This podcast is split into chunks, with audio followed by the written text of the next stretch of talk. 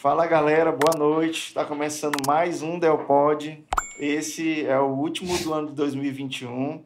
Nosso convidado especial, Rick Galúcio. Pastor Rick Galúcio, Rick Galúcio. Pode chamar de Rick, né? Pode chamar. Eu sou Rick. Rick Galúcio.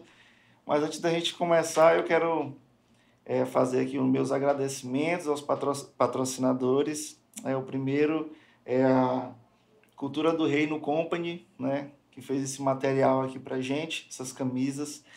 Quem estiver interessado, segue eles lá no Instagram, culturadoreino.company. Eles fazem material para igreja, para evento, enfim, de modo geral. Se estiver precisando de um material, camisa, calça, tudo eles fazem, tá? E o segundo patrocinador é, é a Macenaria Cedro Líbano, a empresa de móveis projetados que fez esse tampo aqui especial aqui pra gente. Quem tiver interessado também, vai lá no Instagram deles, eu vou colocar na, na legenda desse episódio. Entre em contato que eles vão atender vocês de forma especial. Valeu. Então, Rick, cara, obrigado por ter aceito esse convite de vir aqui no, no estúdio do, do, do podcast e bater esse papo com a gente, é, especialmente nesses últimos anos eu tenho percebido assim é a transformação, né, que toda que tu sofreu na tua vida, né, para para para o meu ver, uhum. para melhor, né? Glória a Deus. E eu acho que a galera quer muito ouvir de ti, né, saber o que foi, o que foi que mudou. Obviamente deve ter mudado de dentro para fora, né? Mas o fato é que tu vive assim uma nova fase na tua vida, cara, e seria legal bater esse papo aqui contigo hoje. Obrigado pelo convite, Del. Obrigado aí a todos os telespectadores do Del Pod. A satisfação está aqui, né? Então, é, de fato, a gente trabalha com a gente trabalha com uma evolução, né? Sim. Nós precisamos é, entender o nosso momento de acordo com a, o estágio da nossa vida. Então, é, hoje, isso tem muito a ver também, antes que eu fale diretamente sim, o que aconteceu, isso sim, tem muito sim. a ver com é, um conceito bíblico que é da santificação progressiva.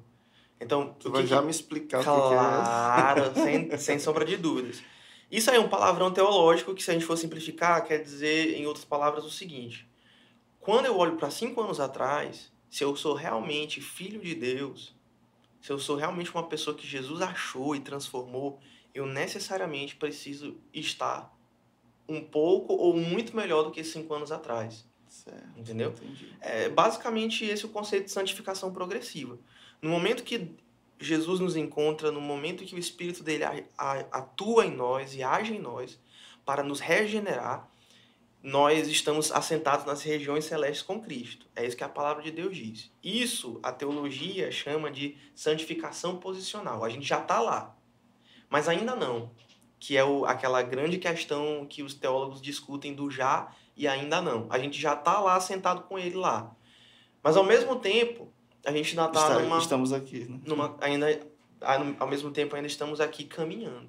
caminhando. É uma progressão. Perfeitamente. Então, eu vejo muito nesse aspecto. O mérito não é meu, antes que a gente faça qualquer tipo de comentário a esse Sim, respeito. Uh -huh. O mérito não é meu, não tem nada a ver com aquilo que eu posso fazer mas com a graça de Deus em pegar uma pessoa em que, em que, que em muitos aspectos é bastante bagunçada, assim, né?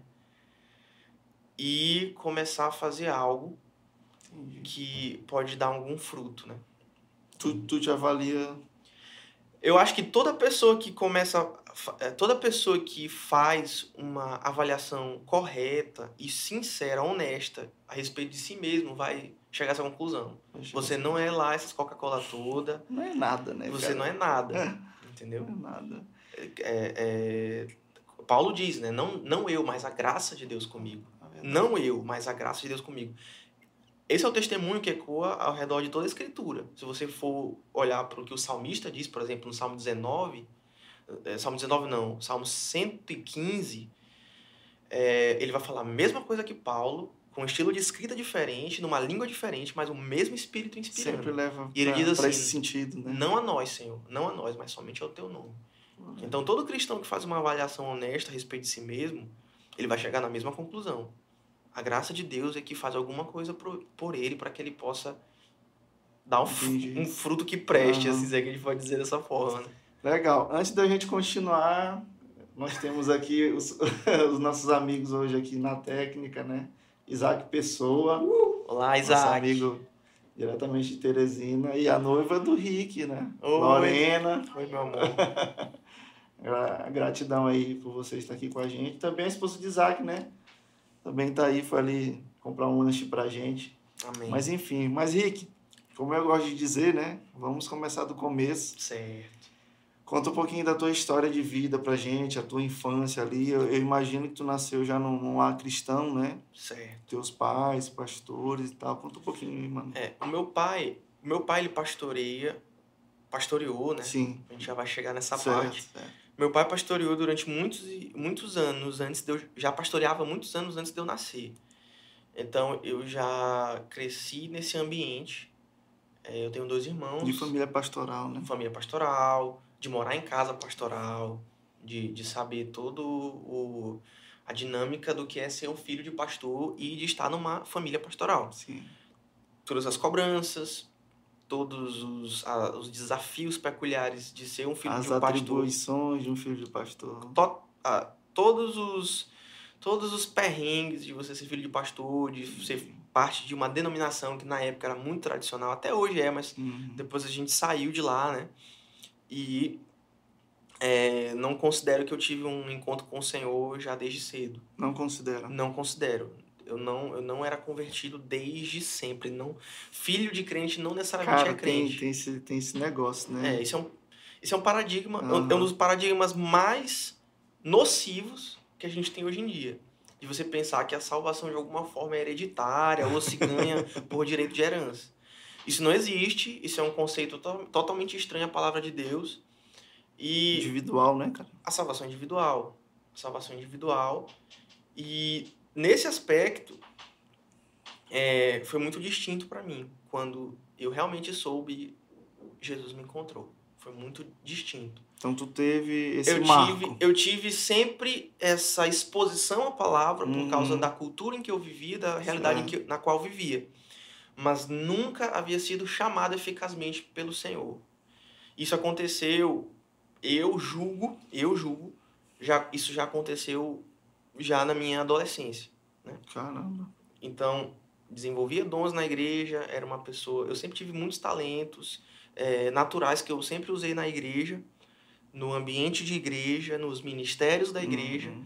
No entanto, eu não pertencia Sem igreja. nunca ter levantado a mão e eu aceito Jesus E aí- lá na frente. E aí é que tá, porque talvez seja um paradigma que eu possa quebrar para alguém, né? Sim. Porque eu já tinha levantado a mão. Ah, Mas É, muitas mano. vezes você faz uma profissão de fé, mas não acontece absolutamente nada dentro de você. entendi. entendeu? É por isso que muitas pessoas hoje, ne- nesse, nesse mundo, sabe, todo, todo mundo muito grande tem várias. é, vários partidos, se é que eu posso dizer assim, dentro, entendeu? Então, os evangélicos são divididos em vários partidos, entre Uhum. aspas, entre mil aspas. Mas é basicamente assim: existem muitas pessoas que são contra essa questão de levantar a mão na igreja, justamente por causa disso. Porque acabou virando uma cultura de levantar a mão.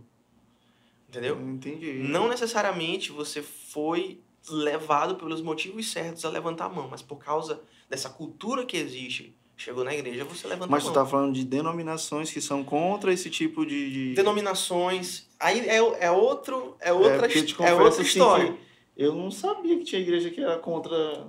É outra É, história. exato, tu já viu? Sim.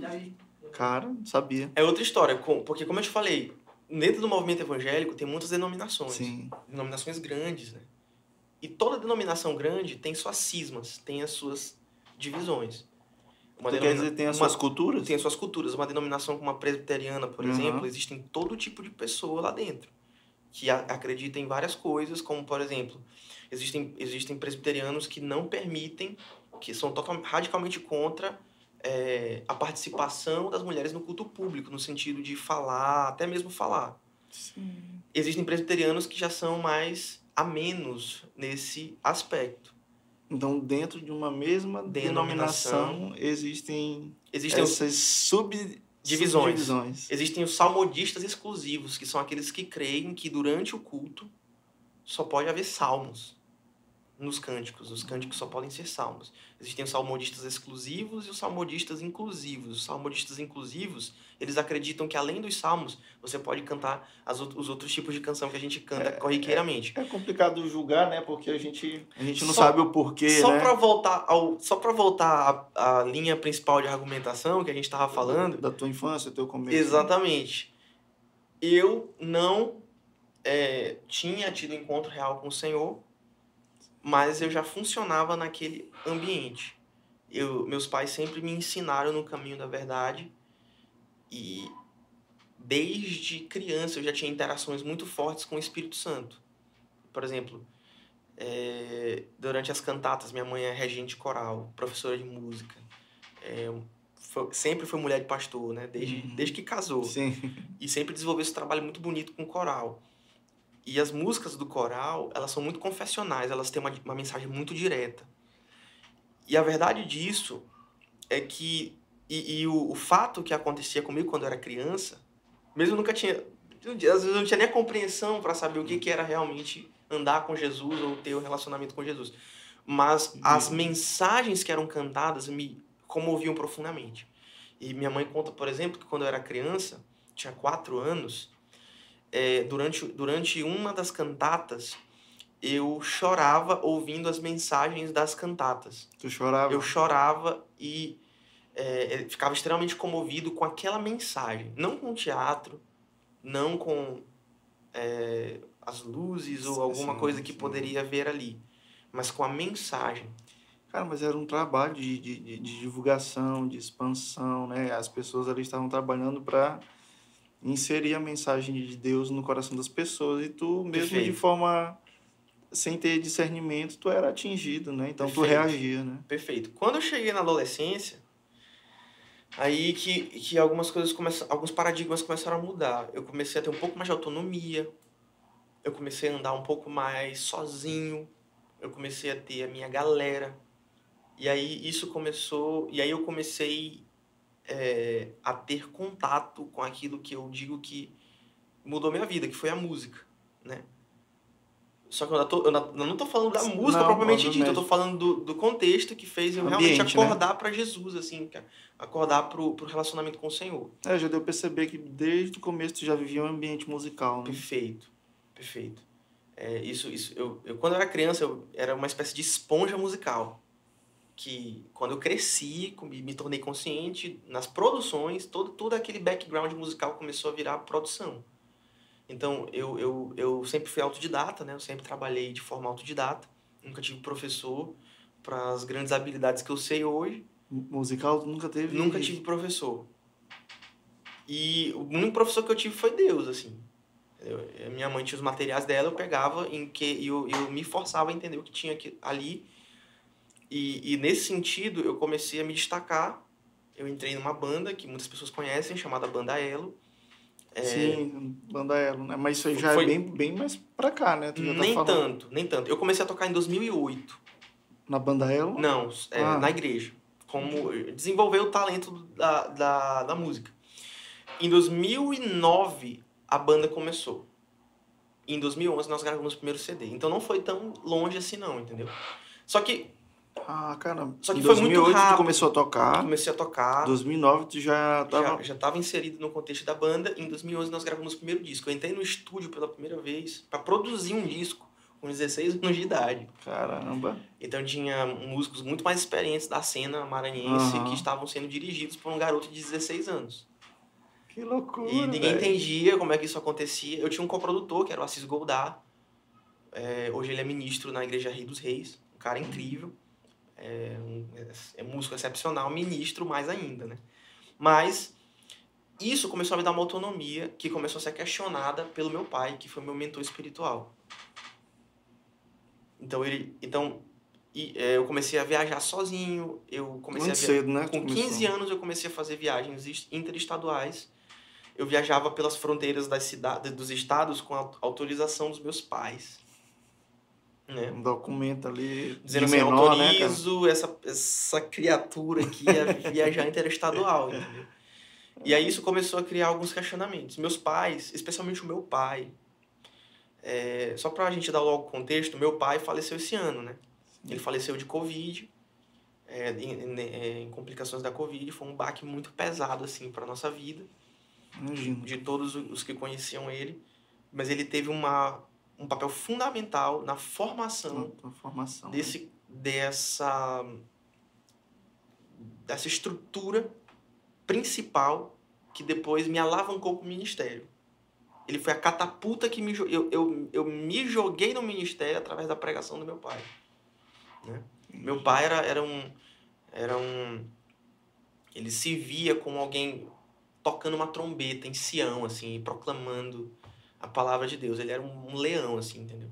E ele não se ele não e ele não se é, ele não se ele não ficava impressionado com esse business que a gente vive da música que na, antes para mim era muito mais forte do que hoje. Hoje eu já tô curado disso, entendeu? Mas ele não ficava impressionado. A gente fazia shows na época para 100 mil pessoas. E aí ele chegava, aí eu, fal, eu chegava todo empolgado para ele e para minha mãe. Poxa, cara, a gente tocou, a gente arrebentou. E ele, e ele falava assim para mim: Ok, e a tua vida devocional? Não vi você lendo a palavra de Deus hoje. Não vi você meditando. Nunca mais vi você falando um versículo de cor. Então isso foi começando a montar dentro de mim uma envergadura ministerial que hoje, em outras palavras, todo fruto que eu for dar hoje ministerialmente foi por causa dessa atuação do meu pai. Entendi. E em uma dessas situações intensas eu viajava muito, né? E aí, ele, e aí comecei a ganhar dinheiro, comecei a fazer dinheiro, né? Eu não gosto de falar ganhar dinheiro, depois pode até falar porquê disso. Mas eu comecei a fazer dinheiro, com música. Muito cedo, Muito antes cedo, dos 18 anos. 16 anos já estava fazendo dinheiro, ganhando cachê. E não tinha estrutura para isso, né? Você, você precisa montar uma, você precisa montar uma, uma estrutura que possa uma te, base, né? que possa te é, que possa te deixar apto a lidar com aquele dinheiro. E a estrutura é emocional, é psicológica. Henrique, é, não tá cortando o Rick não, né? O vídeo aí assim. Não, não precisa mexer não. Só um pouco. Ah, se você quiser vir um pouquinho mais pra frente, Rick, só pra tu não ficar cortado assim. Então, Aí ficou- Então, é, então foi isso, cara. Então assim, aí um desses momentos intensos, meu pai me falou assim: "Tu pensa que tu pode viver sem Deus?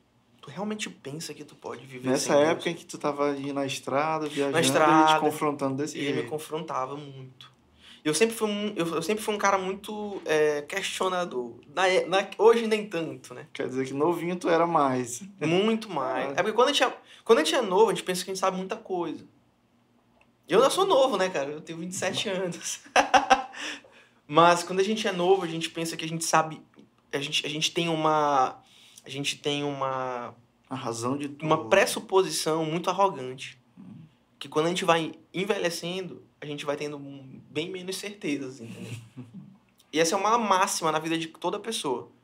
A pessoa que realmente aprende com seus erros, a pessoa que realmente aprende com seus erros, ela não pressupõe mais do que deve. Entendeu? Entendi. E ela é humilde por causa da sua pequenez. Então, o meu pai me introduziu para esse novo paradigma. E aí algumas coisas depois aconteceram, dramas familiares muito graves assim, né? Sim. que nos levaram aos pés do Senhor.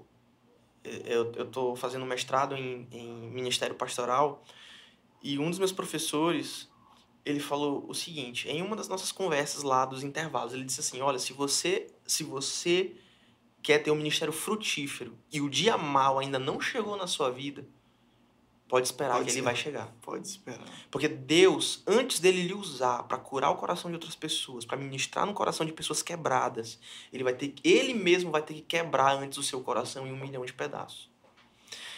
E como eu já tinha passado por muitas situações difíceis, eu vi esse cara falou muita verdade. Esse cara falou muita verdade. Fez total sentido. Total né? sentido, porque uma é como o Jó, cara. O Jó falava assim: Eu te conhecia de ouvir falar.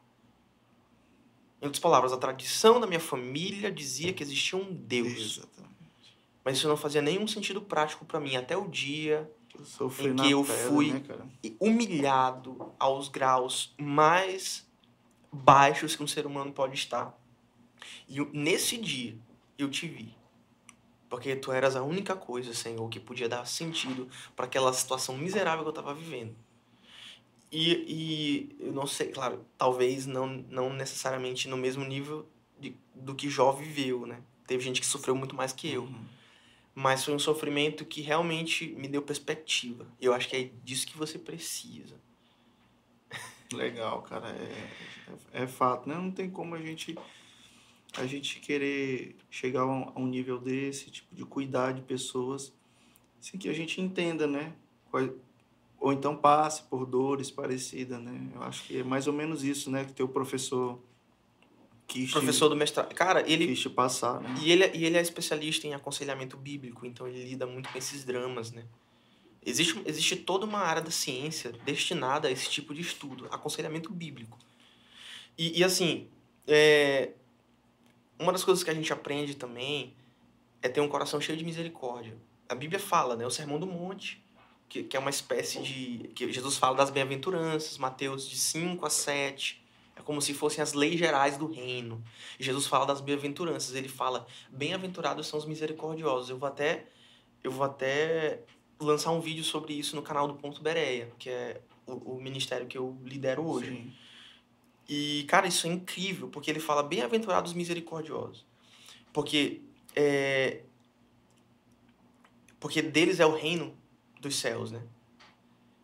É, na verdade, não é nem porque deles é o reino dos céus, é porque eles encontrarão misericórdia. Mas o que Jesus está querendo dizer ali, na prática, qual é, qual é o conceito de misericórdia? É você colocar o seu coração na dor do outro. É você colocar o seu coração na miséria do outro. No curso de direito, eu ouvia muito essa palavra, chamada alteridade. E é, é basicamente isso. Esse é um conceito bíblico que eles é, surrupiaram, né? Uhum. Como o bom maranhense diz. Eles roubaram isso da Bíblia. A Bíblia fala disso há muito tempo. Jesus já está falando disso há muito tempo. Bem-aventurados misericordiosos. Coloca o teu coração na miséria do outro. E aí você Isso vai ter compadece, né? e aí você vai ter o mínimo que você precisa para se arrogar como um cuidador de vidas. sem isso, cara, sem isso você é um menino brincando de igreja, De igreja, né? entendeu? Carlito Cara- Paz, o Carlito Paz ele fala isso. O Carlito Paz ele fala assim, pastor Carlito Paz, todo mundo conhece, né? Um dos maiores líderes da nossa geração. E ele fala, hoje a coisa mais fácil do mundo é tu pintar um- umas paredes de preto, colocar uma luz, chamar um pregador que tem um tênis legal e chamar a igreja de church. É a coisa mais fácil do mundo. É que tem acontecido. O né? Difícil-. É de segunda a sábado. Porque é ali que, que acontece a igreja. Entendeu? Na rotina, no dia a dia, né, cara? E eu não quero ser esse tipo de pessoa. Eu acredito que nós não precisamos. Eu acho que a Bíblia proíbe isso em primeiro lugar. Nós não estamos precisando disso. Nós estamos precisando de pessoas que se importam. Agora, Rick, assim, a gente ainda não tá nesse ponto do Uhum. teu ministério, né, pastoral, mas pegando esse gancho aqui, cara, para ser um para ser um pastor, a gente precisa desenvolver muitas qualidades, como tu tá falando essa agora de ser misericordioso, né? O pastoreio é cuidar de vidas, não tem como a gente cuidar de vidas e não ser misericordioso. Eu te pergunto assim, tu, tu já tinha essas qualidades na tua vida ou, ou tu passou a desenvolvê-las assim?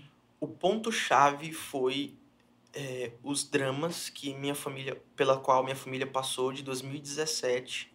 2017, os períodos mais agudos, de 2017 até 2019, foi a mudança definitiva de chave para mim. Onde mesmo começou, né? É porque foi um período em que Deus me humilhou. Foi isso que aconteceu. Foi um período em que Deus, a, a, apesar, o cajado de Deus, não foi a mão de Deus que pesou, foi o pé dele. o cajado de Deus nos afligiu. O cajado do bom pastor nos afligiu. Então, foi um período de muita dor. O vale, muita né, cara? dor, muita dor, muita dor. É, é, Henrique. Mas assim, a gente estava falando dos confrontos que teu pai tava, Perfeito. né? E foi, foi nessa época, e aí, é, é, só pra gente concluir esse raciocínio, Ah, que tem tudo a ver, que tem Sim. tudo a ver. Foi um momento em que Deus nos humilhou e que eu comecei a dar toda a razão pro meu pai, pra ele ser do jeito que ele era. Até então tu ainda gostava de, de ficar no embate. eu era muito questionador, questionador. eu era muito cheio de razão. eu fazia muitas, como a gente falou ainda agora, eu fazia, eu fazia muitas pressuposições irresponsáveis. Uhum. Eu não era misericordioso. Você chegava ao ponto de ser assim um pouco. Eu era, ped- rebelde? eu era pedante. Eu não era, re- Ah. eu nunca me rebelei contra meu pai. Ah, Eu, isso é difícil de dizer que é uma É. virtude nossa, mas eu, eu, eu entendo hierarquia. Porque eu não ah, vim só da igreja. Eu tive andanças é, fora da igreja, em outros ambientes profissionais, inclusive, fora da igreja. Isso é a providência de Deus te, te forjando, entendeu? Pra tu entender o que é hierarquia. Nada é por acaso. Nada é né, por cara? acaso. Mas assim, depois disso, eu comecei a entender e eu comecei a me ombrear com meu pai. Foi quando Deus começou a realmente me direcionar para o ministério. Entendi. Então, o ministério começou a ser formado debaixo de um discipulado com meu pai. Bem antes, né? Bem de- E bem antes antes. de tu imaginar. Né? E foi quando eu comecei a pensar em plantar a igreja, que foi em 19, já né, saindo dessa, dessa crise Ah, entendi. agudíssima, entendeu? Já foi pensar, que foi a primeira vez que eu, Entendi. que eu mencionei pro meu pai, quero plantar uma igreja, que não tem nada a ver com essa igreja que a gente tá hoje. E, e ele? E ele, assim, ele. Os pais da gente sempre projetam coisas que eles acham que são melhores pra gente. Entendeu? Então, Entendi. não sei se na cabeça dele, na época, não era tão claro. Depois isso começou a ficar um pouco mais claro do chamado pastoral. E quando começou a ficar claro pra ele, começou a ficar claro pra todo mundo, né? Pra maior... Não pra todo mundo, pra maioria das pessoas. Então, pra quem tava mais próximo. quem estava mais né, próximo, pra quem não tinha resistência comigo, que, que isso era outro aspecto. Eu sempre sempre tive muita oposição Tu sempre teve muita oposição. Desde criança. Dentro da igreja ou Desde- fala de modo geral? dentro da igreja. Dentro da igreja. Pessoal, pessoal pastor? por exemplo, eu fiz faculdade de publicidade, fiz faculdade de direito. As pessoas me respeitavam muito nesses dois ambientes, que eram extremamente secularizados. E eles não estavam ali para me ouvir falar de Deus. Mas eu, eu sempre tive uma cobrança interna também de ser muito excelente em tudo que eu.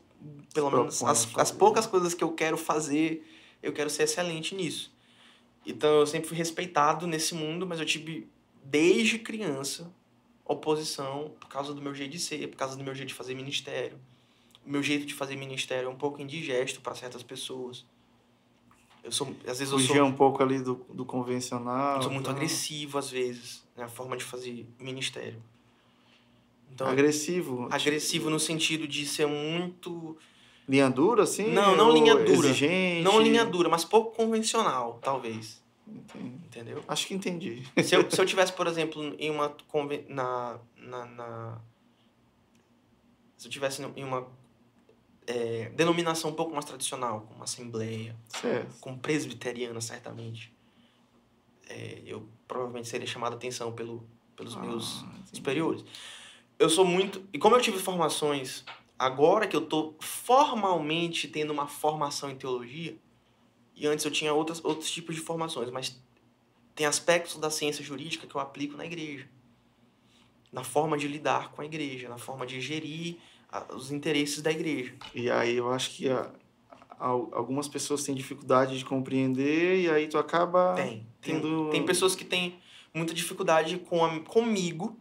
Tem gente que nunca. É com tua forma, já entendi. É com- E, e é às vezes é comigo. Às vezes não é nem com a forma. Porque a forma dá certo. É, mas a forma vem tá vindo de ti. Isso! Bingo! Poderia, se talvez se Bingo. viesse de outra pessoa. É porque, por exemplo, tem gente que nunca engoliu o fato. Tem gente que me viu crescer na, na igreja da qual vim, né? Tem gente que me Uhum. viu crescer e que nunca desassociou de mim aquela imagem de uma criança de que uma cresceu na criança. igreja Ah, E que era, é, eu, eu era, eu era uma sentido. pessoa que, que eu era de muita resenha antes. Eu era muito brincalhão. Entendi. E quem me conheceu seis anos atrás viu foi uma mudança muito grande, cara.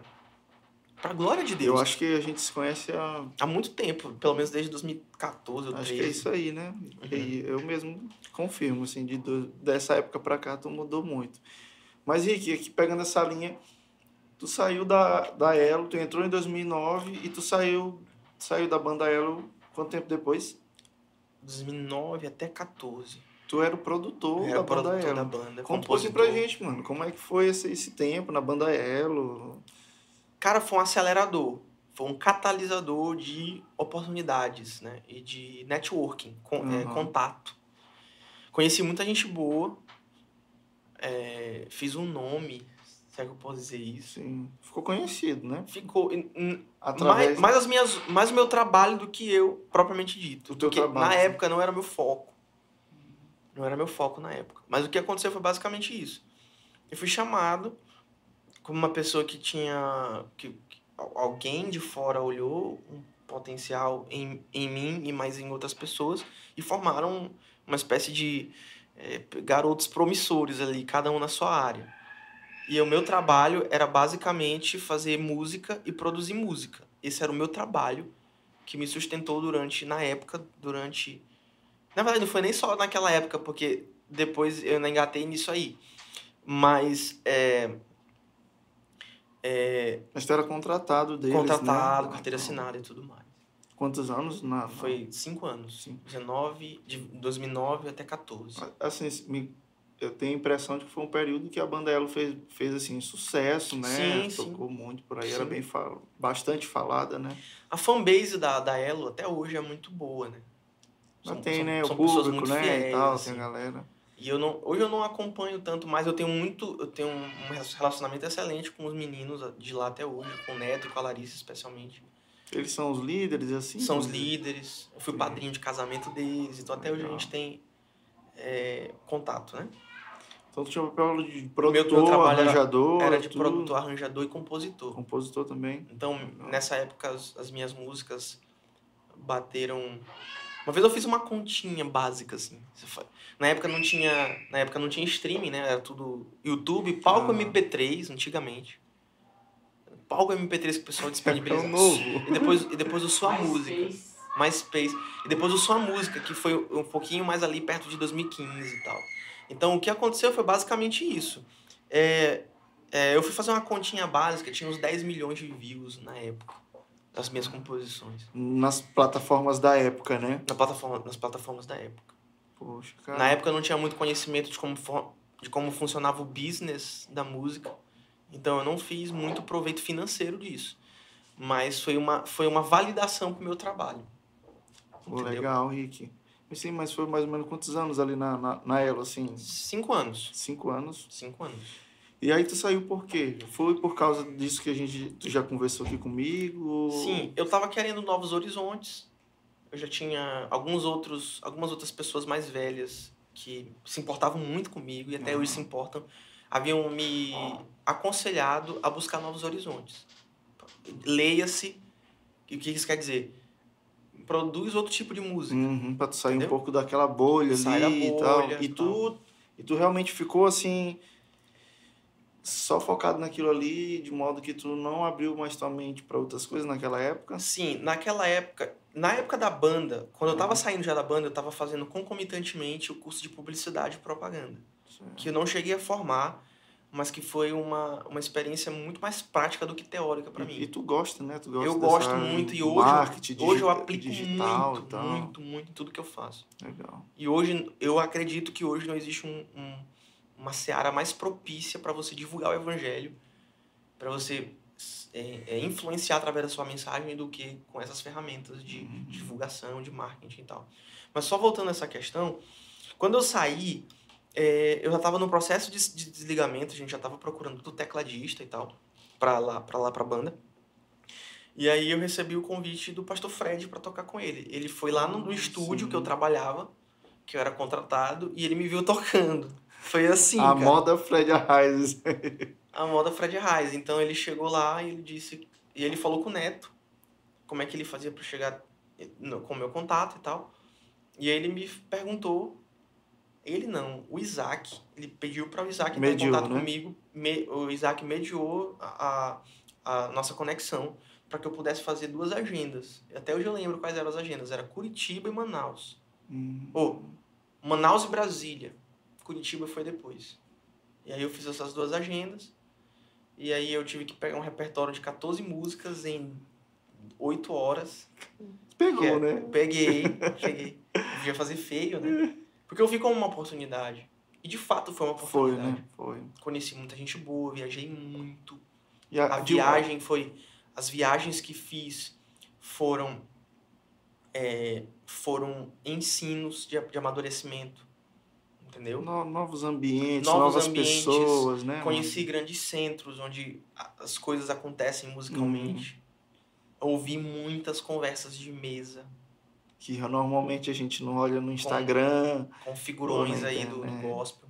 Legal, cara. Ouvi muita gente boa falando muita coisa dos bastidores. E eu acho que é, você tem que entrar nessa. Isso é um conselho para quem para quem tiver é, com oportunidades ou que está buscando esse tipo de oportunidade. Isso é um conselho.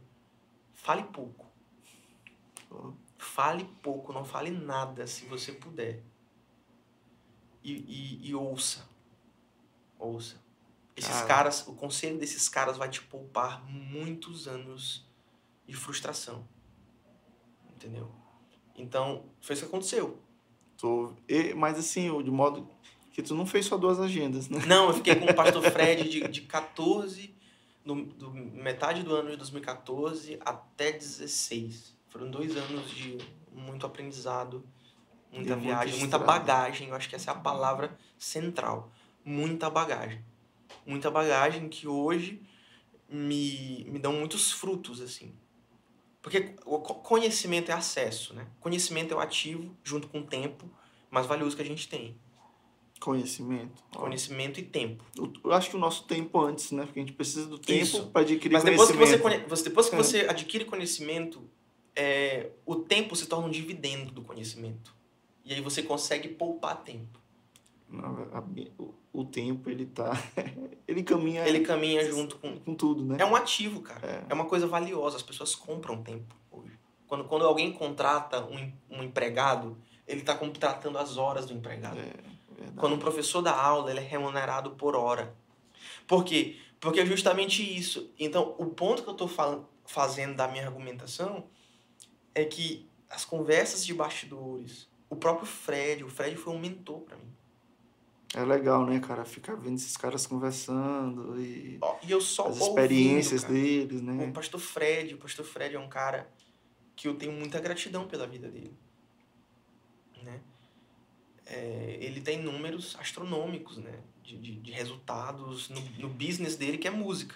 E é legal ouvir ele, né, né, Rick? Assim, para quem teve a oportunidade, como, como tu teve a oportunidade, porque ele é um cenário que, Uhum. né, não é fácil, né? Um cenário musical. E aí afunila mais o cenário musical gospel. Gospel. Mais difícil ainda. Então, assim, E a questão que ninguém se atenta. Eu tive uma conversa com ele em julho. Tivemos, tivemos uma conversa, um tempo especial. De muito. Foi uma mentoria, na verdade, assim. Mas não foi uma mentoria é, planejada. Foi uma troca de. Uma troca de experiências. É claro que ele muito mais do que eu. uhum. Mas ele. ele nin- ninguém, ninguém olha esse outro lado dele. Ele é pastor, cara. Ele é pastor de uma igreja local hoje. Não, Então- o então- dele tá Só que antes disso ele já era pastor. Porque Aham. no quarto de hotel, nós dois, numa, numa agenda que era só teclado e voz, por exemplo, que a gente fez algumas vezes, dentro do quarto do hotel ele pastoreava o meu coração, ele me dava conselhos, ele orava por mim. E ele dizia, faz isso, faz isso, e, faz... e na época ele já tinha plataforma, uma influência muito grande. Faz isso, faz isso, faz isso, toma cuidado com essa e essa e essa pessoa, não faz isso, nem isso, nem isso. E aí, o resultado disso é que, agora em julho, quando eu tive essa conversa com ele, ele falou exatamente a mesma coisa. Toma cuidado com essa, por- porque eu já tinha falado para ele do meu desejo de plantar a igreja. E ele falou assim: olha, não comete os erros que eu cometi. Não dá cargo para ninguém, conhece as pessoas, testa as pessoas, organiza a tua casa. E isso vai poupando a gente. E, e é exatamente isso que eu estou dizendo. Eu- eu- Esse é o conselho que eu dou pro pessoal que está ouvindo. Aham. Se você está buscando essas oportunidades, se você está na mesa com os figurões, Ouvir, Ouve. né, cara?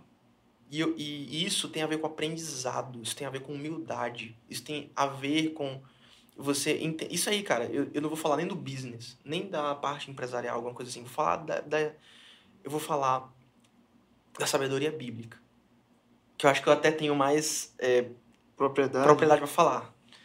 A Bíblia fala, cara, que é, nós precisamos, é, quando nós sentarmos diante dos grandes, nós precisamos ter a sabedoria de entender que Deus nos colocou ali, para que nós para que nós possamos remir o tempo remir o tempo, ou seja, redimir aquela oportunidade para que você, em última análise, dê glórias a Deus. Então, se você está numa mesa que só tem pessoas boas no, no negócio da música, e se o seu objetivo do coração é dar glórias a Deus, ou seja, você vai pegar o conselho daqueles caras para fazer o melhor trabalho que você puder fazer de tal forma que dê glórias ao nome de Deus, toque no coração das pessoas. Então essa é a lógica, entendeu? Então, quando a gente faz isso, é... e isso em todas as áreas que a gente vive, né? Eu, eu, eu todo dia assisto um podcast, todo dia. Eu nunca acho que eu tô demais. Nunca é demais, né? Entendeu? Nunca é demais. Eu, aprender, eu, pra... O tempo todo eu tô assistindo alguma coisa. Eu tô, hoje eu tava. Eu tô lendo um livro sobre o Jeff Bezos. Ele é? Ele é o CEO da Amazon. Ele é o fundador da Ah, Amazon. Sim, sim. O Jeff Bezos, eu, eu tava lendo um livro. é, eu tô lendo um livro sobre startup. Porque eu acho que. Não que eu entenda, e aí que fique muito claro isso, não que eu entenda que igreja é empresa, ou que é, ministério Cara, é empresa. É, um, é, é Só que- uma, uma polêmica, porque... Não, mas deixa eu te falar, deixa eu, te, deixa eu logo te dar um insight que talvez pode acabar com essa, acabar com essa questão. É, igre, é, empresas bem-sucedidas, elas, elas têm, via de regra, você vê as grandes big techs, né? Amazon, Google, Microsoft, todas elas têm um- uma, uma força motriz muito forte de excelência, na prestação de serviço excelente. O que pouca gente sabe é que outro nome que se dá ao culto público na igreja é serviço. Tanto que em inglês é a palavra service. Service. Em outras palavras, de onde é que essas pessoas do mundo corporativo tiraram esse conceito de excelência? Paulo fala, fazer tudo com decência e ordem, cara. Se você for aprofundar nesse conceito, ele está falando de excelência. Ele não está falando de uma mentalidade de Zé Povinho, É, de olha, gente, eu, ó, o compromisso. Não é simplesmente olha o compromisso. Não é. não, não, é, essa. não é só olha o compromisso. É você equipar essas pessoas de tal forma que elas possam dar um serviço agradável, não pro frequentador da igreja, mas para Deus, cara. As pessoas que vão entrar naquele ambiente, elas vão ser impactadas, elas vão ser envolvidas. Não porque a gente quer impressionar elas, mas porque a gente está fazendo em primeiro lugar para Deus. Isso é tão clichê, mas o clichê, ele é clichê porque ele tem um fundo de verdade, né? Então, de onde essas big techs pegaram esses conceitos de excelência? Talvez um princípio bíblico, né? São talvez não, cara. São princípios bíblicos. São princípios bíblicos. E aí, hoje em dia, a gente vê hoje a coisa invertida. a gente começa a segregar. A gente começa, a gente começa a departamentalizar as nossas vidas. E da forma ruim. Porque a gente começa, em- a gente começa a supor que Deus aceita um culto menos que excelente à sua pessoa e ao seu caráter, que é essencialmente excelente. Então, muitas vezes o culto que se presta é um testemunho de contradição e hipocrisia. Entendeu? Então, por exemplo, eu tava no musical da Iba, né? Sim. É, sábado. E eu fiquei muito feliz, cara. Por Também, causa. cara. Eu fiquei muito feliz. E eu vou dar dois exemplos. Um é a IBA e o outro é o Projeto Sola. O da IBA, eles fizeram um investimento, eles têm uma causa social muito forte atrelada ali, que na verdade é um ato, é um serviço de amor, é um ato de compaixão, que é, não tem nada mais cristão do que aquilo ali. Eles investiram pesado, cara. E o nível de excelência foi muito grande. E o outro é o outro exemplo que eu, dar, que eu vou dar é o Projeto Sola. O Projeto Sola, ele vem de uma denominação, eles são presbiterianos, que é uma denominação tradicional, Tradicional.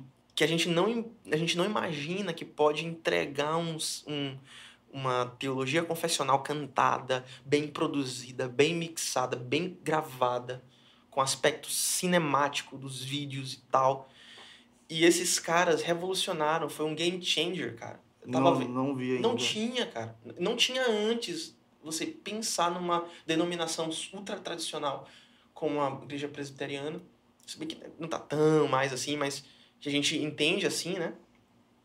É oferecer um, um, um trabalho desse de tanta excelência, com investimento alto, dando Legal. músicas confessionais que dão glórias a Cristo, edificam a igreja. As igrejas estão cantando músicas que são pura Bíblia. Cara, assim, essa questão do, da excelência no voluntariado, né? A gente entrou nesse aspecto de, de igreja. Eu tô vendo muitas igrejas, a começar pela, pela IBA, né? É, Na tua igreja, creio também. Na, na própria Angelina, né, Isaac? De buscar mesmo ter uma excelência no voluntariado, assim, como se fosse o nosso próprio trabalho, a nossa própria casa, né, cara? E, e é importante a gente, a gente entender que o voluntariado é, ele não é só, ah, não, vou servir ali na igreja, vou ajudar. Eu, assim, em conversas com, com os amigos, eu, eu digo, olha, cara, tira essa palavra ajudar. Tu tá servindo, tu tá trabalhando.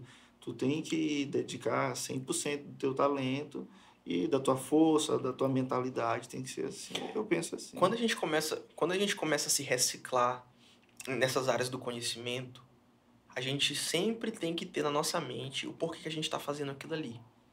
Isso é uma máxima que eu aplico desde o início com meus meus presbíteros, os homens que andam junto comigo na liderança da igreja, e com os colaboradores do ministério, que são os voluntários. Sim. E eu sempre digo assim: quando a liderança melhora, a igreja melhora. E é por isso que a gente sempre está se reciclando, fazendo cursos, viajando, vendo o que, é que Deus está fazendo em outros lugares. Ou lendo livros, cara. A- os líderes conhecimento. hoje, eu, eu, eu, eu sei porque eu, eu, eu, eu convivi com muita gente assim.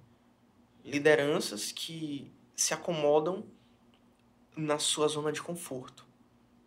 E, não, e nunca se nunca se nunca se desafiam a sair daquela zona de conforto para fazer com que aquela é, aquela organização, aquele ministério pelo qual ele é responsável possa escalar também, possa avançar Ir para um próximo nível, Então, né? Hoje, hoje em dia você pode ver quais são os princípios que a gente pode aplicar na igreja sobre gestão, sobre gestão de finanças. Como é que a gente pode tratar o capital da igreja? Como é que a gente pode tratar a, a doação dos irmãos da melhor forma possível, cara? Pegando esse gancho, eu te pergunto, Rick, é, como é que tu vê essa questão de, da igreja hoje, ela ser administrada como uma empresa? Tu vê isso como, com bons olhos ou não? Assim, qual é a tua opinião a respeito? Cara, eu quero dar um insight que eu recebi de pastores mais experientes do que eu. Então, Uhum. não vou falar nada aqui que é a invenção da roda. Mas a igreja é um organismo e ao mesmo tempo que ela é um organismo, ela é uma organização. Explico. Um organismo fala a respeito de uma de um indivíduo orgânico que tem a ver com relacionamentos. Então, a igreja é um organismo no sentido de que ela é um organismo vivo de pessoas que são remidas pelo sangue de Jesus. Então, nesse aspecto, a igreja é um organismo, ela é um aspecto, ela tem um aspecto eminentemente espiritual. A igreja não é empresa por causa disso. Mas ao mesmo tempo, a igreja é uma organização que tem um CNPJ, que ela é isenta de tudo que entra, mas se, ela, se a igreja quiser abrir uma editora, por exemplo, ela vai ser tributada pelo Estado. E eu falo isso como alguém que tem formação jurídica. Então, é, hoje em dia, você quer ter as benesses, você quer ter os benefícios de ter uma, de ser uma organização diante do Estado, de ter direitos civis diante, diante do Estado, de ter esses direitos resguardados por leis, mas você não quer ter o, o ônus. Uhum. Você quer ter o bônus, mas você não quer ter o ônus. Que é você ter uma gestão financeira organizada. Por que, que existe tanto descrédito em relação a pastores? Porque não há transparência. Não há robustez na gestão. Eu tô mentindo? Não, Não, é, é isso não tem mesmo. robustez na gestão, não tem transparência, você não tem balanços financeiros do que está sendo feito com o dinheiro dos irmãos, cara. O administrativo, ele sempre foi muito. Ele sempre teve essa parte muito mística dentro da igreja, porque sempre se, sempre se foi levado em consideração só o lado financeiro. Há muitas coisas místicas sobre finanças Uhum. de- dentro das igrejas, né? Então, é, esse lado administrativo sempre foi muito. foi um pouco demonizado até, né?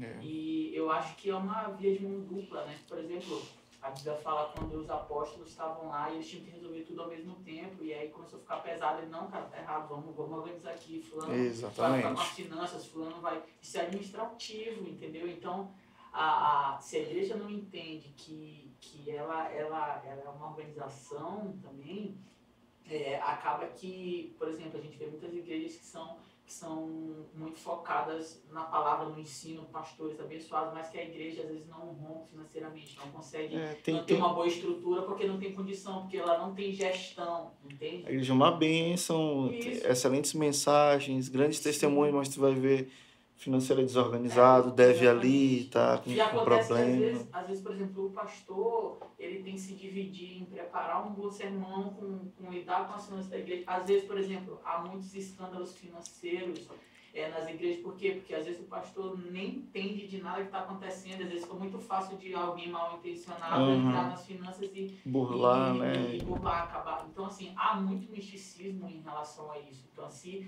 se houvesse um Uhum. entendimento que, que inclusive hoje, hoje é, é, é bem maior das igrejas, das As igrejas estão instituições, tendo mais. de que é necessário haver uma gestão, uma ordem, uma organização, um administrativo, é, as, coisas podem, as coisas podem crescer muito, porque é, de forma organizacional, de forma é, é, de, de gest, a gestão da igreja predial, de tudo que envolve ser igreja, Estrutura geral. né? estrutura geral, ela acaba, ela acaba sendo coesa para que é, o pastor tenha a preocupação em pregar o evangelho da maneira correta e ter a preocupação dele em preparar bons sermões. E, E fecha outras brechas, né? Com cara? Perfeito. cer- com certeza. E outra coisa, isso- certeza. Isso cai muito na, na questão da competência ministerial do camarada, do pastor. Eu, eu, já, não, eu já ouvi muito, eu já ouvi muitos pastores dizendo assim, eu não posso sair da minha igreja senão a igreja não funciona. Vem cá. Que tipo de líder, que tipo de líder é você, cara? Pô, você não consegue treinar alguém, você tá fracassando, né? você está fracassando. Qual é, qual é a qual é a E aqui eu não tô querendo aqui eu não tô querendo fazer um um comentário depreciativo. Certo. Mas eu vou, eu vou falar de duas coisas. É, eu vou falar de delegação e eu vou falar de responsabilidade, tá? Então, assim, quando, quando, nós, quando, nós fizemos o projeto da ICPB, que é a Igreja Cristã Ponto Bereia, a igreja, da, a igreja a qual lidero, é, eu já entrei com essa dor muito bem identificada. Porque o meu pai, com todos os louros da sua vida ministerial, ele tinha uma dificuldade de delegar.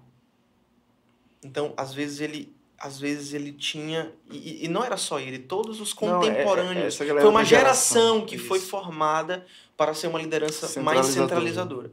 E eu sempre digo isso, meus voluntários estão cansados de ouvir isso, os irmãos do presbitério estão cansados de ouvir isso. Quem centraliza não cresce. Quem centraliza não cresce. A liderança que centraliza não cresce e não deixa a igreja crescer. Então, é, eu estava falando de organismo e organização. De onde é que essas pessoas tiram esses conceitos? Da palavra de Deus. Tá tudo lá, cara. Tá tudo escrito. Eu ia até te falar uma coisa que, Tá tudo que é lá, escrito, cara. vem de lá. Tá tudo escrito. Então, eu, eu chego pros meus voluntários e eu digo assim, cara. Eu, já tava- nós estávamos até conversando sobre isso. É, no, na, no- na outra experiência ministerial, antes dessa, eu Sim. era um diretor musical. Eu trabalhava como DM, né? Diretor musical. E era um trabalhão, cara. É um grande. Se você ser um bom diretor musical, dá trabalho, porque você, o diretor musical ele basicamente estrutura é, a parte musical, obviamente, mas que se correlaciona com todos os outros elementos do culto. Então você escolhe do repertório até a confecção do kit de vozes. Era isso que eu fazia. Isso dá trabalho. Dá demais. Eu, e eu já entrei o que talvez outros pastores iriam dizer. Não, eu consigo fazer isso. Eu consigo pregar.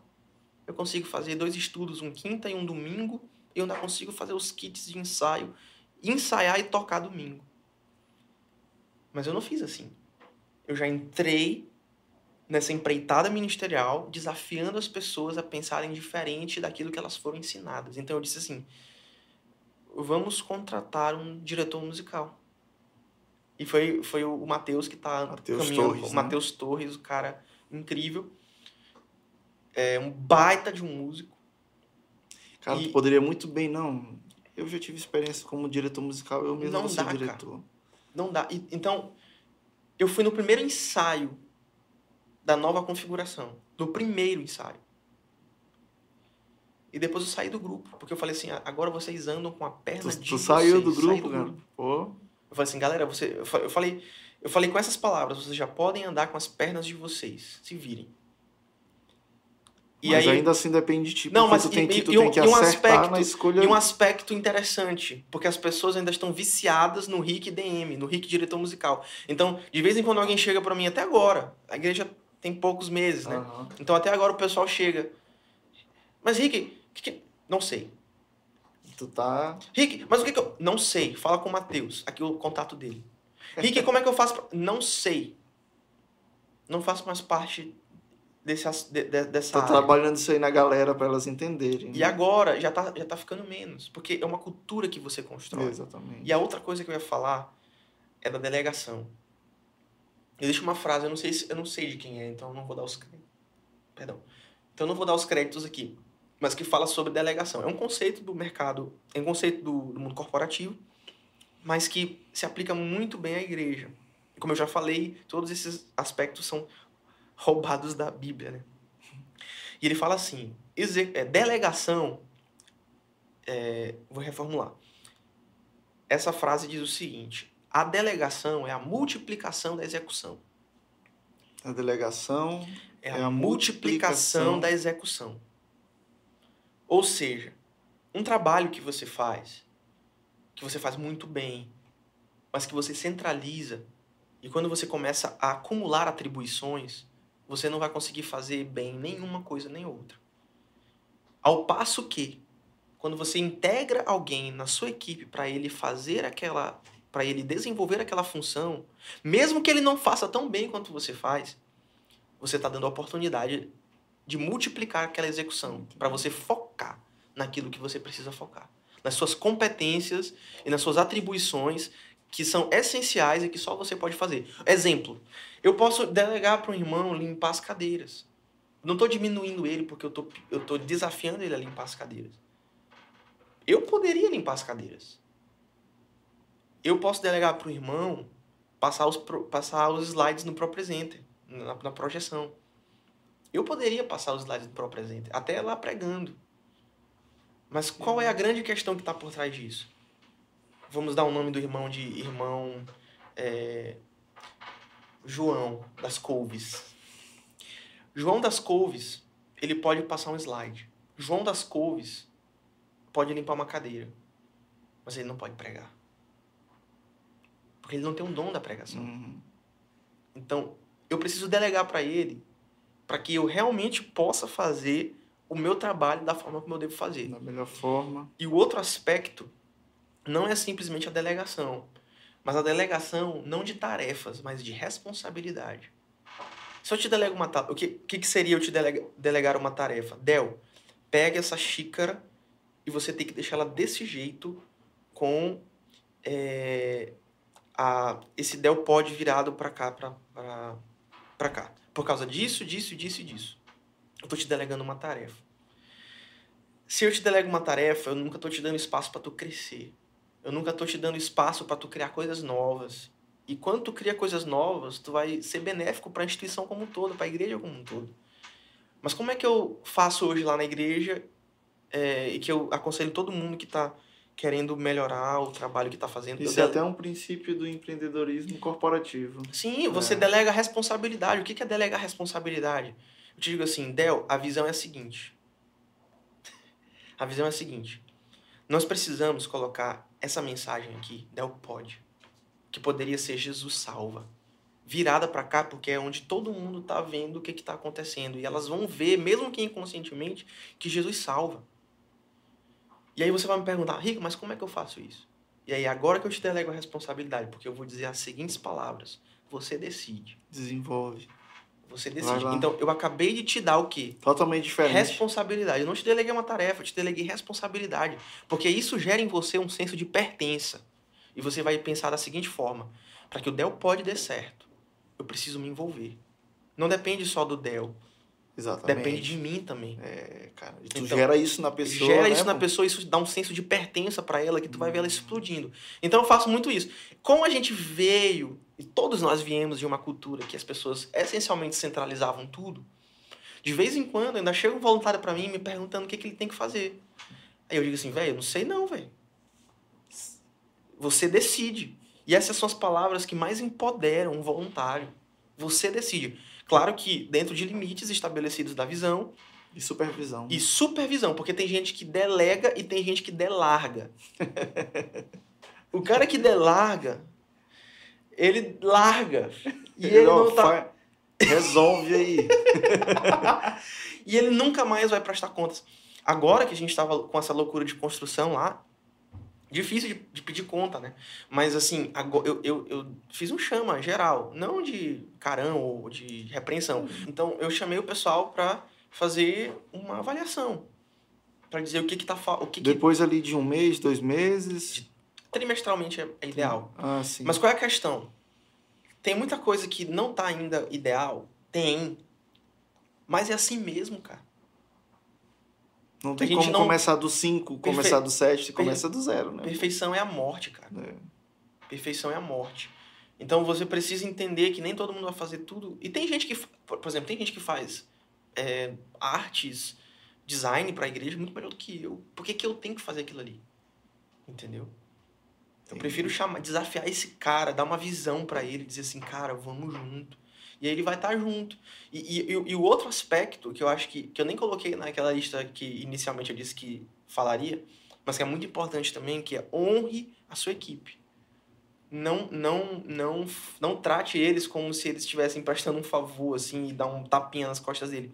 Inclusive, um dos eventos do planejamento desse ano é o Dia do Voluntário em que a gente Sim, vai, cara, a gente vai tipo, super importante. Eu não sei se a gente vai fazer uma noite de gala, fazer um jantarzão para eles, ou se a gente vai sair, passar um dia fora e tipo dar sair de graça para eles, entendeu? Cara, lá na igreja, lá na igreja a gente tem periodicamente, né, é, é, esses cursos de voluntários.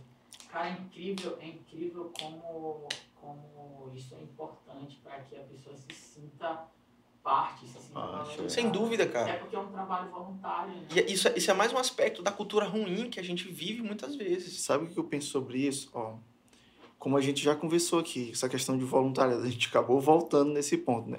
Voluntariado é um serviço. E hoje em dia a gente relaciona serviço a quê? A remuneração, né? Portanto, eles estão ali como voluntários. Mas, cara, quando o voluntário ele não é motivado, quando ele não é incentivado, quando ele não é reconhecido de alguma forma, sabe o que vai acontecer? Todo ano tu vai ter uma nova equipe de voluntários. Porque aqueles estão ali, mas eles não se sentem é, reconhecidos, porque precisa, cara. Sim, a gente precisa. Dúvida, não se sentem honrados, não se sentem motivados. Então, assim, é muito importante a gente ter esse cuidado e essa honra com, com, com o voluntariado. Jesus é o nosso maior exemplo de voluntariado, né? Pronto. De serviço, cara. Serviço. O, ser, o voluntário é um servo, cara. A palavra doulos, no, do grego, é, é, não é nem servo, é escravo. Então, assim, é uma, é uma semântica muito forte para dizer qual é o sentido do nosso serviço. Nós não, nós não estamos, nós não estamos é, prestando um favor, né?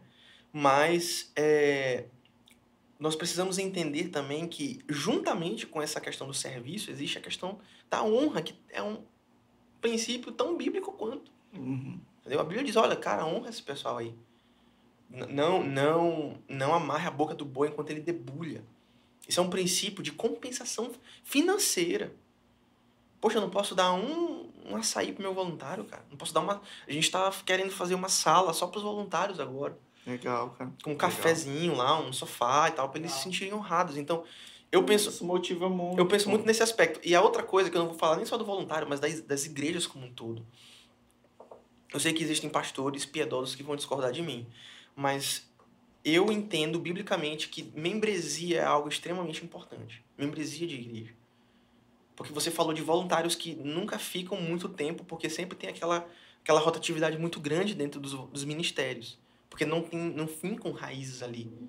É, tem esse outro lado também. Então, né? e agora, agora tu imagina no aspecto macro, que é o aspecto da igreja, que é um aspecto muito mais sério. Muitas vezes, se a tua porta de entrada é desse tamanho, a tua porta de saída vai ser desse. Entendi. Entendeu? Quer Então dizer, então eu acho você- que eu entendi. Então você precisa. O que eu tô tá querendo, querendo o que eu tô dizer que querendo a- dizer é quando a pessoa entra na igreja, você tem que sondar a motivação do coração daquela pessoa, porque ela tem que entender que a igreja é a coisa mais importante que existe na face da terra. É a instituição que representa Jesus Cristo de Nazaré. E você não pode dizer para Jesus Cristo de Nazaré: "Eu amo a tua cabeça, mas eu não amo o teu corpo". Entendeu? Loucura, não tem como. Eu coloco isso no curso de membros. É uma frase chocante que desafia todos os paradigmas de como a igreja foi vivida nos últimos 20 anos, que é uma cultura de clientelismo. As pessoas chegam na igreja cheias de direitos e nunca pensam nos seus deveres, nunca pensam que fazem parte de um corpo e o corpo tem bonanças e tem tempestades. Quando você casa com a sua mulher, você casa com as zicas dela também. Você não casa só com a parte boa dela. Entendeu? Então as pessoas entram numa cultura de clientelismo tão grande. É a cultura que a gente vive. Tudo é uma prestação de serviço, tudo é uma, um, um- tudo é um- uma assinatura que você paga. E muita gente acha que dízimo é assinatura. Que você chega na igreja, você a temperatura tem que Essa estar eu não, tinha escutado. a pessoa chega na igreja e pensa que a temperatura tem que estar perfeita, ainda é muito crítico muitas vezes, diz que o louvor tá ruim, quer ter um kids ali, quer ter um estacionamento. Vem cá. Realmente, Rick, parece que é um negócio assim, olha, eu pago mensalmente, então eu quero. E não é assim que as coisas funcionam no reino de Deus. Deus não precisa do nosso dinheiro, cara. Deus não precisa do nosso dinheiro. Então, coração, né, cara? eu falo muito isso no curso de membros da, da ICPB. É um, é um curso para a pessoa saber se a igreja é pra, se a nossa igreja é para ela ou não. E eu digo muito assim, olha, é, tem gente que chega, tem gente que fica muito encantada com a forma como a gente faz o louvor, com, a- com o estilo de pregação, a gente prega expositivamente, que é um, um- modelo de pregação que nós acreditamos ser um modelo apostólico de pregação. Então, isso, o Kids é muito organizado, as pessoas, todo mundo no crachá, todo mundo com a sua camiseta, todo mundo instruído como deve ser, as pessoas muito organizadas. Tem o, tem o staff do púlpito, que ele cuida do púlpito, parece um programa de TV. Teve, teve visitante que já me disse isso. Aqui parece um programa de TV. todo mundo. É, um negócio meio assim, meio Então- legal. Isso comunica, cara, uma mensagem de que aqu- aquele lugar é um lugar sagrado, muito mais do que um lugar excelente. Deus está ali. Então, isso está comunicando algo, mas as pessoas ficam tão apaixonadas que elas dizem assim: Eu já quero fazer parte dessa igreja. Alto lá. Nós funcionamos diferente aqui. E aí eu digo para elas: Vem mais uns três meses para saber se eu tenho bafo. Entendeu? Aham. Pra saber se é, é aqui mesmo que tu quer estar. E depois que se- e se tu disser que é aqui tu, que é que é aqui que você quer ficar, a gente tem oito passos chamado imersão Berea DNA, que é o nosso curso de membros. E depois do curso de membros, vem a parte chocante. Você assina um termo de que você vai se comprometer com a igreja local. Nós não queremos controlar a sua vida, Uhum. mas nós queremos, assim como quando você casa com alguém, você está dizendo eu quero Um- você por inteiro, um você está tendo um né? comprometimento com a igreja local, Entendi. que é uma coisa extremamente importante. Esse é todo o processo, Rick, Isso pra, é- isso é se tornar membro. já estão no processo para se tornar membro. E depois que. E, e, e se não. Então as pessoas perguntam, mas aí você vai afastar as pessoas.